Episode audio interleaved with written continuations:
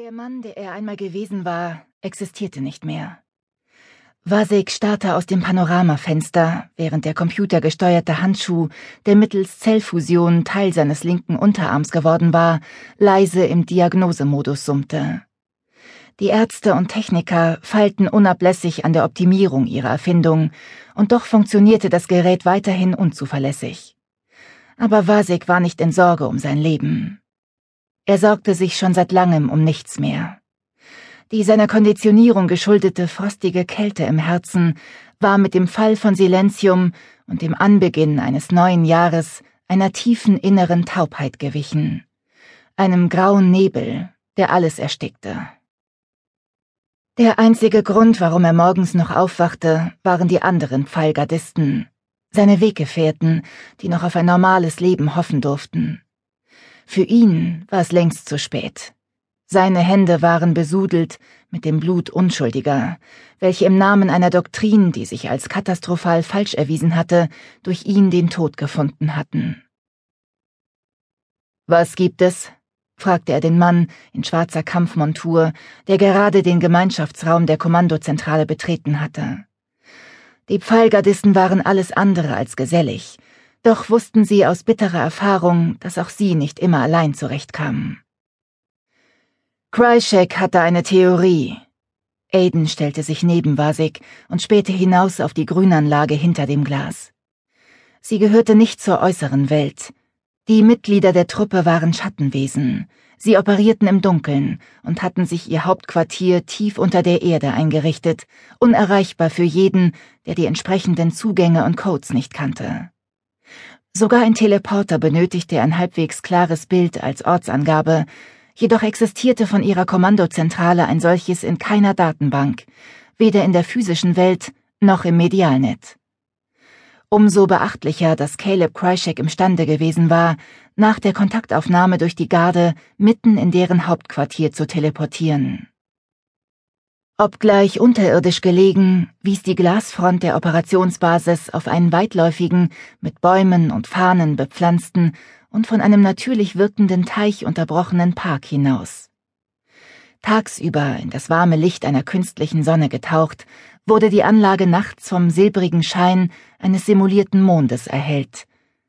An diese Technologie heranzukommen, war eine große Herausforderung gewesen, denn die Snowdancer-Wölfe wachten eifersüchtig über ihre technischen Errungenschaften und nutzten sie vorzugsweise selbst. Doch dieses Licht war für die geistige und körperliche Gesundheit der Pfeilgarde ebenso wichtig wie das kleine Refugium nachgeahmter Außenwelt, auf das es schien. Krysheks Theorie dürfte mit der Krankheit zusammenhängen, die das Medialnet befallen hat, mutmaßte Vasik. Verglichen mit den verstreuten Resten makelloser Medialer, die angetrieben von ihrem Fanatismus weiterhin zur Gewaltbereitschaft neigten, stellte das Virus die weit größere Bedrohung für ihre Gattung dar. Dann bist du also auf dem neuesten Stand? Selbstverständlich. Niemand hatte vorhersehen können, mit welch gefräßiger Rasanz das Virus um sich greifen würde.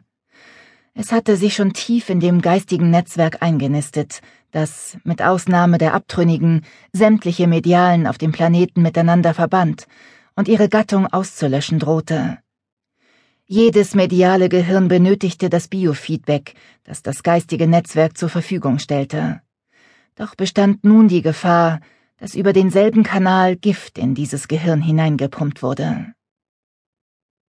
Manche munkelten, dass der Fall von Silentium der Grund für die rapide Ausbreitung war, aber Vasek glaubte nicht daran. Die Fäulnis war zu tief in das Medialnet eingedrungen. Sie hatte mehr als ein Jahrhundert Zeit gehabt, um zu reifen, genährt von den dunklen, verdrehten Gefühlen, die ihre Gattung zu unterdrücken versuchte. Was besagt Krysheks Theorie? Aiden verschränkte die Hände locker hinter dem Rücken. Er denkt, dass die Empathen der Schlüssel sind. Die Empathen. Eine unerwartete Hypothese seitens des doppelten Kardinalmedialen, den viele für den Inbegriff von Silentium hielten. Eine Scheinwahrheit, wie ersichtlich geworden war, als er die Schilde um das eisenharte Band zwischen ihm und Sahara Kyriakos gesenkt hatte. Auch seine Konditionierung war defekt, wenn auch nur insofern, dass er seine Gefährtin betraf.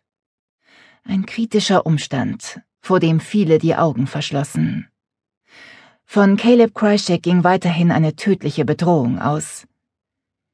Ihm zufolge, fuhr Aiden fort, deutet die hohe Anzahl von Empathen in der Bevölkerung darauf hin, dass sie auf subtile und von uns unterschätzte Weise unabdingbar für das Gesamtgefüge sind.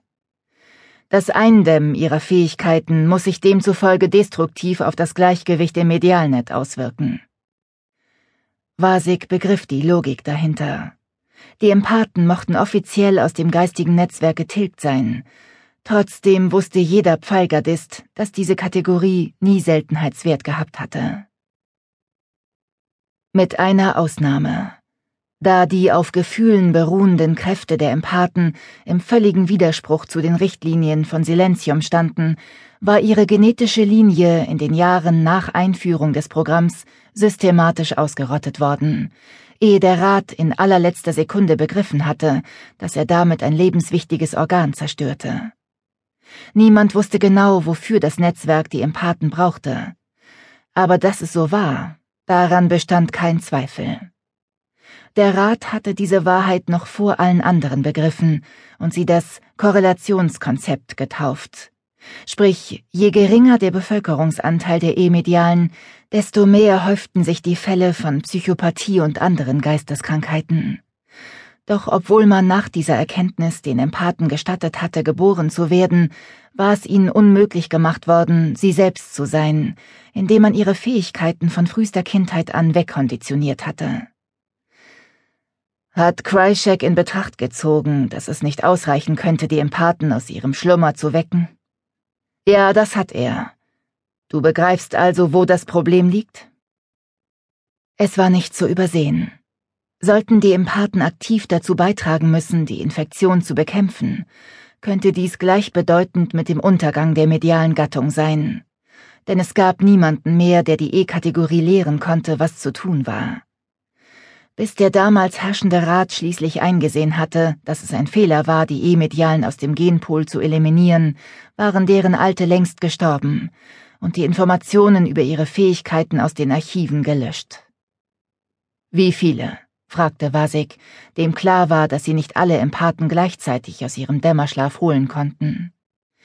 Die vielen Todesfälle unter ihnen hatten fast zum Kollaps des Medialnet geführt. Es gab keine Prognose, was passieren würde, wenn sie alle auf einmal erwachten, orientierungslos und ohne Kontrolle über ihre Fähigkeiten. Eine Testgruppe von zehn. Aiden telepathierte ihm die Liste. Wasik überflog sie. Jeder der Empathen verfügte über einen hohen Skalenwert von Kardinal bis 8,7. Nein, beschied er seinem Partner, bevor dieser die Bitte äußern konnte. Ich werde sie nicht holen. Nicht alle. Einer genügt. Nein, wiederholte er. Wenn Krychek Empathen entführen will, kann er das selbst tun. Vasik würde sich von niemandem mehr vor den Karren spannen lassen. Glaubst du wirklich, ich würde so etwas von dir verlangen?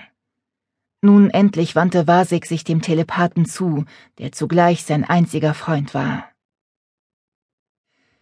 Sie kannten sich schon seit ihrer Kindheit, als man sie zu gemeinsamen Trainingseinheiten eingeteilt hatte, die darauf abzielten, Vasik in einen kaltblütigen Killer zu verwandeln.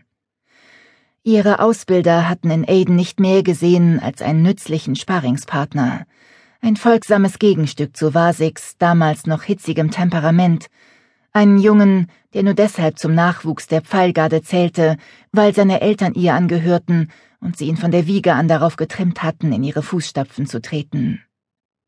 Aiden hatte seine Ausbildung mit der Qualifikation zum Truppenarzt abgeschlossen. Er hatte dasselbe harte Training durchlaufen wie die anderen Rekruten, war darüber hinaus jedoch keiner besonderen Beachtung für würdig befunden worden es sei denn, um ihn abzuhärten, weil er zu klein für sein Alter war. Die Personen, die die Dienste der Pfeilgarde in Anspruch nahmen, hatten Aiden schon immer unterschätzt und der Truppe dadurch einen Führer gegeben, der zahllose Leben gerettet hatte und dem sie bis ins Fegefeuer folgen würden.